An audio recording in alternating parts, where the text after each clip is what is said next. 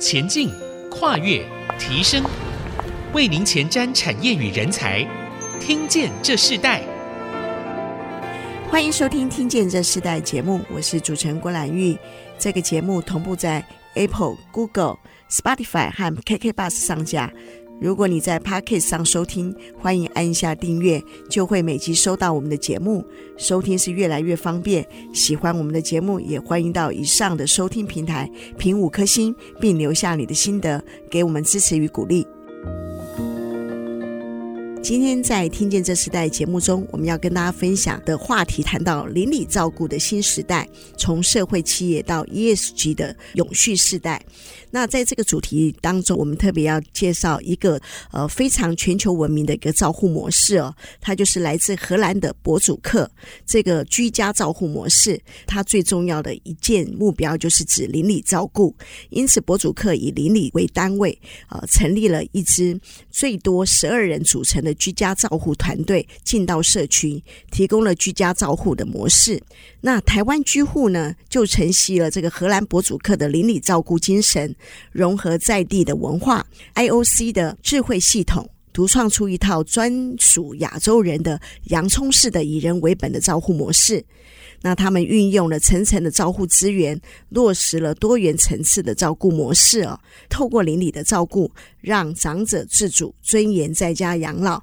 我们知道，全球进入到这个银法的时代，也进入到一个高龄化的社区的生活模式。那这个样的主题哦，都跟我们的生活生命是有关系的。今天我们就特别邀请到台湾居护执行长张宏祥来到节目分享。执行长呢，他曾立下志愿，要帮助他人成就美好、幸福、成功的人生。我们现在先欢迎台湾居护股份有限公司的执行长张宏祥张执行长。那我们今天先请执行长跟我们听众朋友呃问声好，你好，各位听众大家好，我是台湾居护张宏祥哦，那很高兴。这个机会在空中跟所有的听众们啊来互相交流，那也很谢谢主持人蓝玉这边的邀请啊，让我们有这个机会呢来分享这个所谓的。台湾的长照的现况啊，以及我个人的一些对长照的见解。我们刚刚介绍台湾居护其实是一个股份有限公司，实际上它是一个企业，但比较偏向于社会企业。是的，我们是不是先请执行长跟我们分享一下？你自己好像曾经创业了五次居家照护，这个是第六次了，对不对？对对对，呃，的确，台湾居护是我的创业的第六家公司啊。那我过去呢，我也不是学照护的。其实我有点不务正业。我大学的时候，我学的是化工啊，但是我发现我在就学的时候，哈，我都没什么涉猎 这些专业的知识啊。就是，嗯，当然也很幸运啦，哈，就是这个考试都通过吧，哈。那但是也很惭愧的，就是说没有走呃这个化工这一条路。那我大部分时间我都是在打球，哦，打篮球。啊，从国小、国中、高中、大学，甚至我当兵的时候，我也在打篮球。哦我甚至还当过篮球教练啊，所以我一直以来就是呃有自己的一些想法啊，然后想要去实践啊。那特别是对于自己热衷的事情哈，就会比较全力的投入了。那当然，呃，我是学化工以外，我自己在后来啊，那我也这个学了管理啊，那。呃，我是从这个中山大学啊，跟香港中文大学的企业管理的这个研究所啊，在里面学习了两年啊，之后毕业。那工作的历程哈，大部分的时间都是在药厂啊，所以我我大概也将近有十五年的时间是在药厂工作，从品管啦、制造啦、哦业务啊、教育啊、哦行销到管理啊这些职务。基本上也历练了一圈啊，那呃，在二零一零年的时候，呃，离开这个这个药厂之后，我就呃自己创业嘛啊，那创业的历程哈，也经过了一些 一些怎么讲波折哈，所以呃前面五次哈，呃做的东西也跟这个医疗健康照护啊也有一些相关啊，那一开始的时候我是做医疗器材。的代理啊，然后呢，再来就是药品啊。那第三个呢，我还曾经做过啊，因为我以前在药厂工作的关系，我帮他们做所谓的卫教的 call center 啊，就是帮忙做这个病患卫教。那紧接着呢，呃，我又开始做了呃，跟医院合作居家照护啊，也就是呼吸照护病房的这个业务啊，跟后来的居家照护，其实这两个是一起的。那所以前面呢，在做长照之前啊，大致上有这样子的经历。嗯，所以你这个台湾居护主要的就是居家护理嘛？那你进入这个居家照护领域的最重要的一个契机是什么？好的。啊，那为什么会有这个契机？哈，这个也是从创业的历程里面去慢慢衍生出来的啦。哈，其实我在初期在做所谓的呃医疗器材代理的过程里面，呃，初期并不是很顺遂啊。那接着呢，我也做了药厂的卫教 call center 啊，其实刚开始做的还不错啊。那也是因为政策的改变。啊，所以药厂政策，他们开始注重所谓的呃做行销宣传的时候，在国际药厂里面，他们也有所谓的呃 compliance，就是呃叫做法规上面他们要去遵循的啊。当时定了一个法规，就是说药厂不可以直接跟病患做所谓的宣传或者是服务。所以后来这个 program 呢，哎，做了一两年之后，就突然就停掉了 哈。啊，停掉了。接着呢，我又做这个呼吸照护啊。那会说呼吸照护，主要的原因是因为诶开始接触到呼吸器啊，所以当时呢，我就是跟医院啊一起合作啊。那我主要负责呼吸照护病房的仪器设备耗材，还有个案管理以及照顾服务。那照顾服务，其实在病房里面就是做二十四小时的照顾服务啊。那这也是我这个开始从事照顾服务的起点。我记得那时候应该是二零一四年啊，我开始从事这样子的工作啊，所以呃，我自己本身啊，当时也是照顾服务员之一啊。虽然我自己是老板啊，可是人不够，就是要下去 帮忙啊。那也因为这样子开始接触到了照顾服务啊。其实，在二零一六年的时候遇到一例一休。啊，所以一例一休，照顾成本大幅上升，嗯、所以最后这个医院自己啊收回去做啊。那接下来我就找出路了啊，找出路的情况之下呢，刚好那时候政府的长照二点零政策，再加上呢，我认识了我的创业伙伴啊，一个医师，然后我们的董事长是护理师，还有博主客。那我们就一起成立了这个台湾居护啊，这个缘由是这样子。是，您刚刚提到你们这个台湾居护的这个组成，大部分都是专业人士哦。可是你也提到了博主客，博主客是从荷兰来的一个呃居家照护的这个系统，对不对？对，那当初在这个开始设立之后，你们经历了哪些不一样的一个挑战过程？我们先休息一下，我们在下一段部分，我要继续呃邀请台湾居护的执行长张鸿祥来继续跟我们分享，在整个台湾的邻里照顾的这样的一个世代里头，个社会企业呃到整个呃所有的一个运用，甚至包含了现在全球的 ESG，他们都包含在里面了。我们都会来谈这样子的一个内容。我们稍后回来。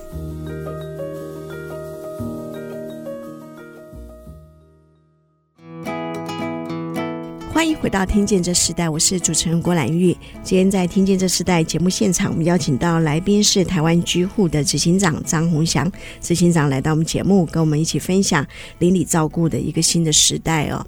我们看到呃，越来越多的，尤其是像长照。好，居家照顾越来越受到每一个家庭的需要，攸关于每一个听众，可能他们生活中啊或多或少都有这样子的一个需求。那我们也特别邀请执行长跟我们分享。我们看到你在前一段提到，台湾居户他应该是从呃居家护理到居家的照顾啊。这个两项都应该是包含在你们的业务范围内。是的，没错。那这也是你这个第六次创业中很重要的一个新的事业。你提到你跟不同的专业者一起成立，其中更重要的，我看到你们引进的是一个荷兰的居家照护的系统。当初为什么会引用这个系统呢？嗯，我想先介绍一下荷兰的这个系统啊，哈，呃，它叫荷兰博主客。两千零七年，他们在荷兰正式成立。哈，那其实，在欧洲高龄少子化其实比台湾来的要早。啊，那他在呃几年的时间里面发展得非常的好。啊。那主要的原因就是他们在做邻里照顾啊，也就是呢，他们用这个呃护理啊，或者是照顾服务的人员，在一定的这个小区域范围里面啊，做好所谓的居家啊的社区照顾服务工作啊。所以他在短短的几年之内呢，由原本的七个人。成长到二零二二年，他们已经有一万四千位员工，分布在荷兰的呃各个这个社区里面了。那早期呢，在大概二零一五到一六年左右，当时呢，他在台湾呃有办了一些所谓的教育训练啊。那其实呢，当时台湾也是刚要面临这个高龄化的这个议题啦，哈，所以。呃，当初引进了很多国外的各种不同的照护模式，那也因为这样子呢，我们就从这个教育训练里面 认识了这一个所谓的荷兰波楚克的居家照护体系。其实呢，我会发现哈，荷兰的人口啊，还有这个面积啊，也就是人口密度哈，其实跟台湾差不多的啊。荷兰有一千六百万人啊，台湾多一点，两千三百万啊。那荷兰呢，的国土面积也不大。啊，台湾也是不大的地方，其实是非常适合发展所谓的居家啊，也就是邻里照顾服务的啊。那它的特色呢，就是呃有很好的这个照顾效率，然后他们希望长者啊可以在社区或者是熟悉的居家里面安养天年。这也就是呃台湾居户哈呃要成为一个社会企业的一个很重要的起点，也就是大家对于这一种所谓的。邻里照顾的理念啊，其实是一致的啊。那也因为啊，我们彼此有这种透过教育训练认识的这个契机哈。呃，所以能够把他们的这个所谓的照护的理念落实在台湾啊，那当然不同的国家呢，它有不同的做法。所以在这样子的一个引用国外的一个经验，甚至你们呃在技术上的合作上，哦、呃，应该是成熟的。所以长照居户的发展情形，会不会在你这个呃台湾居户在开展的时候，嗯、呃，是更容易的，或是还是有遇到什么样一个不一样的条件呢？这个的确哈，讲到这个，就我们有很多故事了哈。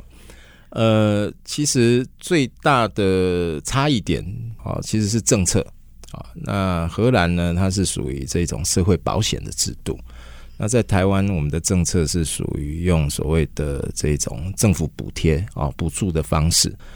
那这两个，我想最大的不一样还是来自于管理的制度。啊，那因为荷兰他们是用公司下去做啊，所以他会有自己的一套呃比较商业上面啊宏观管理的方式来运作。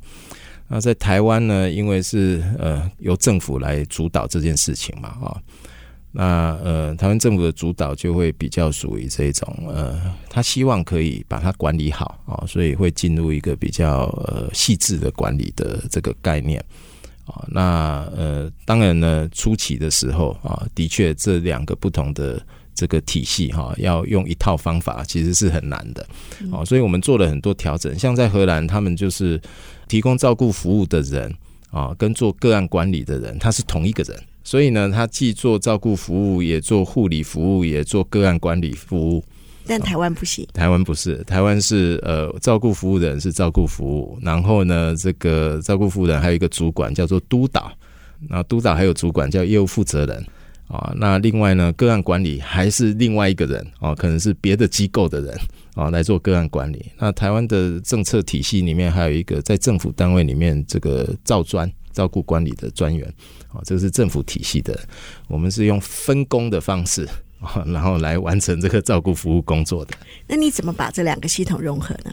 呃，所以到最后我们只能取它的精髓啦。哈，其实荷兰的这个波祖克，它主要的精髓还是在于就是用 team 的方式在做。team 的方式在台湾是可以做的啊。那就是一个 team 呢负责一个小部分的范围啊，然后再来就是说用它的这个管理的理念啊，我们叫做团队自主管理。那团队自主管理在台湾，我们也落实了呃一段时间啊，可是也因为文化的关系呢，其实要做很多的调整啊。比如说在荷兰，他的团队自主管理，他强调的是说，我们没有主管，我们大家都是一样的，所以它可以有很好的这个协调沟通的机制啊。当然，这套机制我们也去学了，但是呃，毕竟台湾的这个文化里面还是希望有一个 leader 在 啊，有 leader 来整合大家的意见啊。那当然。台湾其实是有督导的这样子的设置啦，哈，所以我们做了一些变形，然后在台湾落实。嗯，对，你们好像是二零一八年开始，对不对？对，你自己后来在整个调整中，你觉得呃，让你们的调整里头越来越顺遂，最重要的关键是什么？其实后来我们摸索出，就是呃，台湾的一套管理的方法了，哈，呃，我简单这样子讲好了，就是。有几个很重要的项目啊，第一个，当我们刚刚提到的这个邻里照顾团队啊，它的运作跟自治的方式。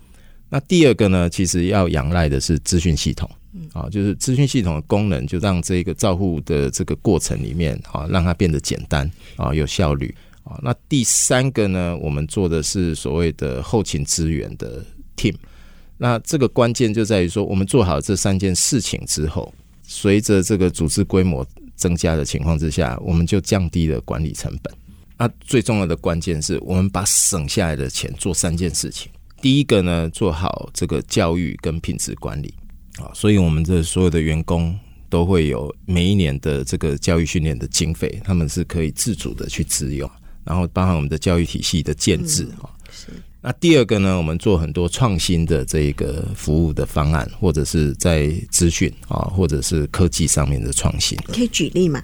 呃，比如说，呃，我们在我们的这个服务里面啊，尤其是在日照啊，或者是据点里面呢，我们会引用一些这种量测的系统。啊，然后个案来呢，我们就会帮他做所谓的这个，不管是生理或者是心理身体状况的这个量测评估。啊，那他会进入系统之后呢，我们就会开始服务的介入。啊，那我们希望他越来越好嘛。啊，一段时间呢之后，我们还会再去追踪，来看他有没有进步。啊，所以这个也是一些创新的方案。那最重要的是说，我们把省下来的钱来提升员工的待遇。啊，所以这也就是我们这段时间可以不断的发展，然后呢，把邻里照顾慢慢的把人聚拢起来落实的一个很重要的关键因素。对，因为我们知道长照的这个机构啊，其实待遇并没有这么。在台湾没有这么好，跟其他的产业相比是，但你们用这三个模式，让你们的这个居户的这样子的一个事业发展稳定下来。对，其实刚刚提到一个很重要的，就是谈到资讯的这个管理，是不是就是你们说的 IOC 的这个智慧整合系统？哎，是的，可以介绍一下。好的，我先把这一个呃，这个 IOC 的我们讲这个大架构 先讲一下。其实长照里面呢，牵涉到几个重要的参与者了哈。第一个当然就是我们照顾机构，第二个呢就是我们服务的个案以及家属。那第三个呢，其实就是所谓的政府的这个监管啊跟管理的单位。那所谓的 IOC 呢，就试图把这三个彼此之间重要的这些呃联系，好，不管是在服务上面或者是行政管理上面的联系，把它串接起来。啊，那串接起来，它会让我们所有的从事照顾的人，他可以很 focus 的在照顾上面。啊，然后后端有资讯系统跟后端的所谓的后勤管理的人来协助这些比较冗长的这种呃行政管理的事务啊，那把这三个串起来的东西，我们叫做 IOC。比如说我们机构跟个案之间的服务啊，那这个就要有系统啊。比如说我们服务去的时候，哎，我们去的这个呃时间啊，然后呢内容啊，然后呢，哎，这个要有记录啊啊，所以去的时候打卡。啊，我们有一套监管的系统。那除了这个之外呢？诶，这个服务完之后，然后个案家属啊，或者是个案这里啊，他可能会收到一些讯息啊，了解我们服务的状况。然后甚至呢，呃，我们现在这个系统还在发展中啊，甚至以后，比如说，诶，这个呃，像我们长照里面有一些要付费啊，部分负担啊，哈，或者是做卫教的啊，我们期待未来的系统，它也可以在里面提供服务。那另外呢，比如说我们跟政府之间啊，其实呢，政府是要管理我们的，它透过品鉴管理，然后呢，核销管理等等这些东西，这也要资讯系统串联啊，那串联起来之后呢，可以呃减轻我们的行政负担啊，所以我们在前线的不管是我们的业务负责人或者是督导们啊，他可以更专注的在照顾服务上面。嗯，所以从居家护理包含的这个，现在你们最重要也做的居家照顾里头，你们是用整个的一个数位系统把它整合起来。对，我就想到就是说，像你刚刚提到的，在荷兰的这个博主克这个系统里头，他们一个人可以兼做不同的职位。对，可是，在台湾是困难的，在台湾它会不同的分层，对，不同的督导的方式。可是你们透过系统把它整合起来，是，你们等于。透过这个架构，整合出一个完整的一个人力系统。对，我们先休息一下，我们在下一段部分，我们要继续要请张宏祥执行长给我们分享。呃，在这个进入台湾居户工作，呃，最重要的一个人力系统，你们怎么去做管理？然后可以举一些实际的案例，让我们更多的听众了解，在这样的一个产业里头有什么不一样的独特性。我们稍后回来。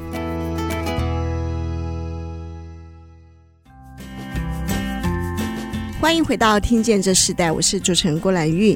今天在《听见这世代》节目现场，我们邀请到来宾是台湾居护的执行长张宏祥，啊，来到我们节目跟我们分享在邻里照顾的这个一个新的世代。啊，我们看到高龄化的这个整个的议题是越来越受重视啊，居家护理的工作也越来越重要。可在这样的一个新的这个产业的系统里头，我们也看到一个资讯的管理，一个数位的管理是非常重要的。那台湾居护他们引进了呃荷兰博主客这样的系统，透过数位化的资讯解决了非常多的问题。可是人才仍然是很多的这种呃照顾中心里头常常出现不稳定的情形。你们怎么去把这个呃居护人才呃可以让他们在这样的一个产业中稳定下来，甚至有一套不一样的一个管理模式呢？呃，的确啦，哈，在这个行业里面，很多单位人才的流动啊是大的。那刚刚其实呃有一小部分提到所谓的员工的待遇啦哈，呃，当我们有自己一套方式来让这个呃公司的资源的配置哈，让前线尽量啊获得比较多好的待遇啊。那我们自己也做了统计啊，哈，就是说像照顾服务的人员啊，我们的平均薪资啊大概坐落在呃将近六万元啊，其实是五到六万。我讲的是一个正常的工时的情况啊，就是呃一个月啊工时大概在一百五十小时左右啊，也就是一个全职工时的情况之下啊，那这个在业界里面都是属于比较高一点。当然，光靠薪资是 没有办法，就是把大家聚拢在一起的。其实我们更强调的是我们的这个文化啊。那我们分成几个面向哈，我们在内部我们会不断的去强调我们的愿景跟目标啊。其实愿景就是我们要做邻里照顾啊，让个案可以呃安心啊，然后呢放心的在自己熟悉的居家或者是社区里面安养天年啊，而且呢它是可以呃让自己延缓失能。那在这个过程当中呢，我们也强调了所谓的共好的理念。啊，所以这个文化的建立是要透过不断的去 做内部的沟通，而且，呃，员工也会来印证啊，说，诶，你是不是真的？哦，公司是这样子做的。其实我们透过五年的这样子的运作之后，诶，大家啊越来越相信我们的愿景跟目标是可以实现的哈。那第二个呢，我们其实更强调的是呃承担，因为照顾其实是一个呃我们讲虽然辛苦哈，但是有成就感的工作。所以，所谓的承担，就是说，呃，让奋斗者啊，愿意付出的人啊，他可以获得。所以我们在里面是有这样子的一个文化在啊。那再来呢，就是说，我们强调的是团队。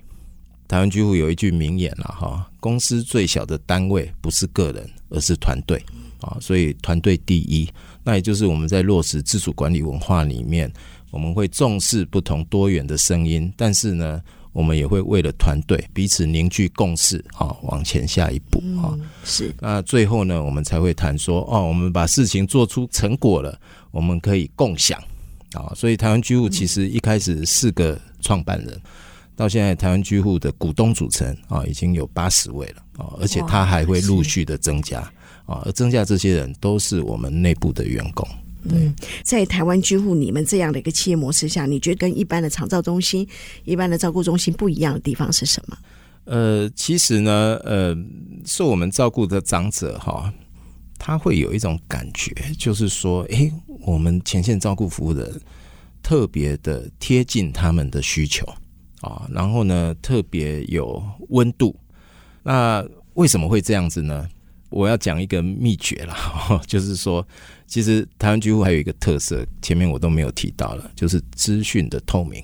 呃，我们会让所有的照顾服务的人去进入我们的系统，甚至政府的系统里面啊，他自己有他的权限，他可以去了解到他自己服务个案的所有的评估的状态。我知道很多机构可能呃在这一点上面他们是呃比较难做到的啊，这要有一些资讯力跟一些决策上面啊，愿意让员工知道这么多。甚至呢，我们的员工也会很清楚的知道他自己服务的个案所有的服务的状况、项目也好，甚至申报金额啊。所以透过资讯的透明，我们的服务人员一进去之前呢，他就已经非常了解个案的需要了，所以他可以很快的这个呃提供啊个案最适切的服务。但是通常有一些呃，如果资讯啊上面呢有落差的情况之下，它是需要时间去磨合的。嗯，这带来一个最大的效益是什么？信任，彼此的信任感非常的够。其实信任在台湾居户里面，它是一个很重要的元素。这个信任包含了我们的服务人员跟个案以及家属之间的信任感，也包含了我们的服务人员跟公司跟主管整体之间的这个信任感。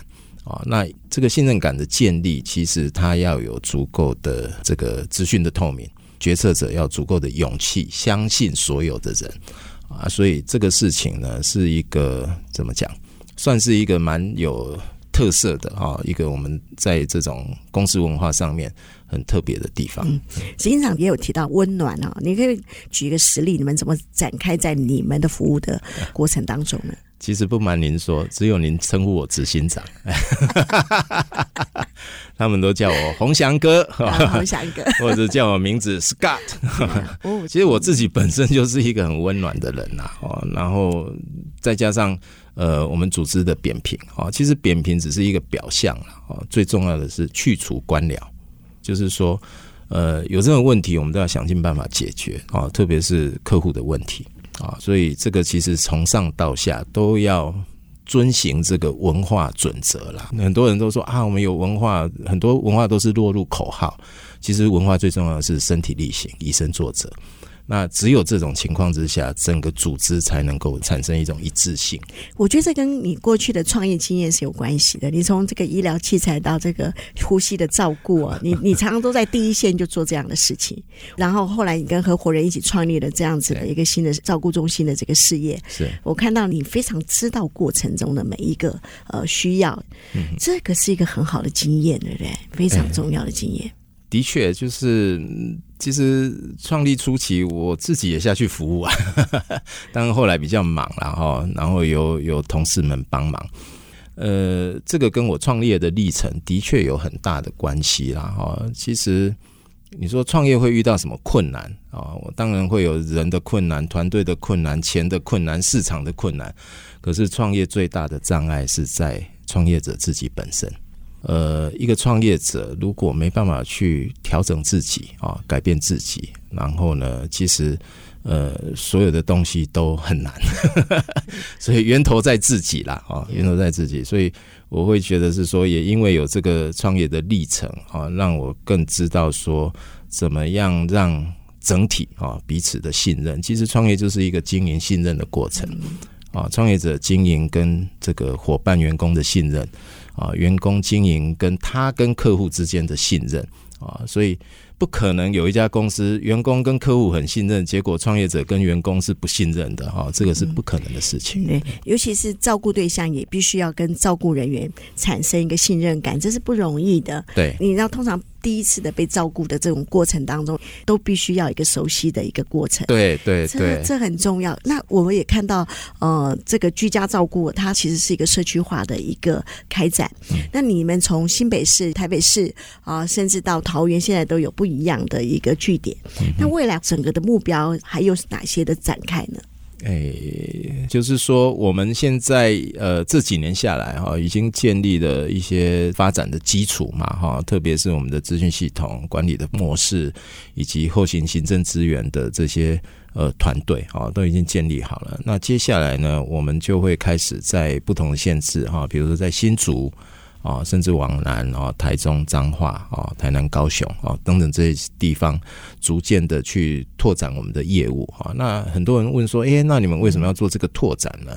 啊，其实我们前面没有谈到，要做邻里照顾，其中一个很重要的这个过程，就是规模化的过程啊。比如说，我拿我们的板桥为例好了，板桥本来只有一个团队，这个团队十来个人，他要照顾整个板桥这么大的区域。嗯现在我们板桥已经有六七个团队了，那每一个团队我们就去分力啊，一个团队负责几个力，诶，它的区域范围就缩小，它其实对工作人员来讲，它的这个路程就减少了，效率就增加了，然后呢，在地的资源以及在地的这个熟悉度也增加了，所以它的邻里照顾可以做得更加的深入。所以我们在讲说拓展的原因，是因为我们需要做这个。规模化的过程啊，但真正的目的是要做邻里照顾。是，所以一个邻里照顾，一个社区型的照顾，它其实是可以透过一个规模化的管理，它可以延展到不同的城市。那节目最后，我想请执行长跟我们分享，你自己最希望透过居户这样子的一个产业，成就什么样的事情？嗯，其实啊，这个跟我创业的初衷有关系啦。我一直在想说，怎么样帮助更多的人啊，可以成就他美好啊、幸福、成功的人生了哈。那为什么会有这种想法？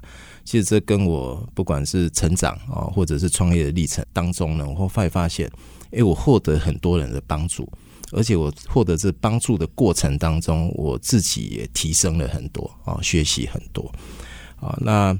所以呢，长照是一个很特别的行业，就是它真的就是帮助别人的行业，它不止帮助客户，也帮助我们的员工。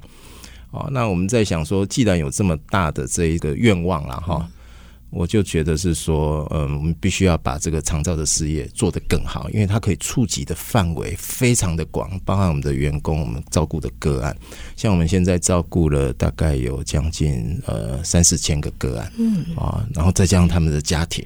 哇，这是多大一群人呐！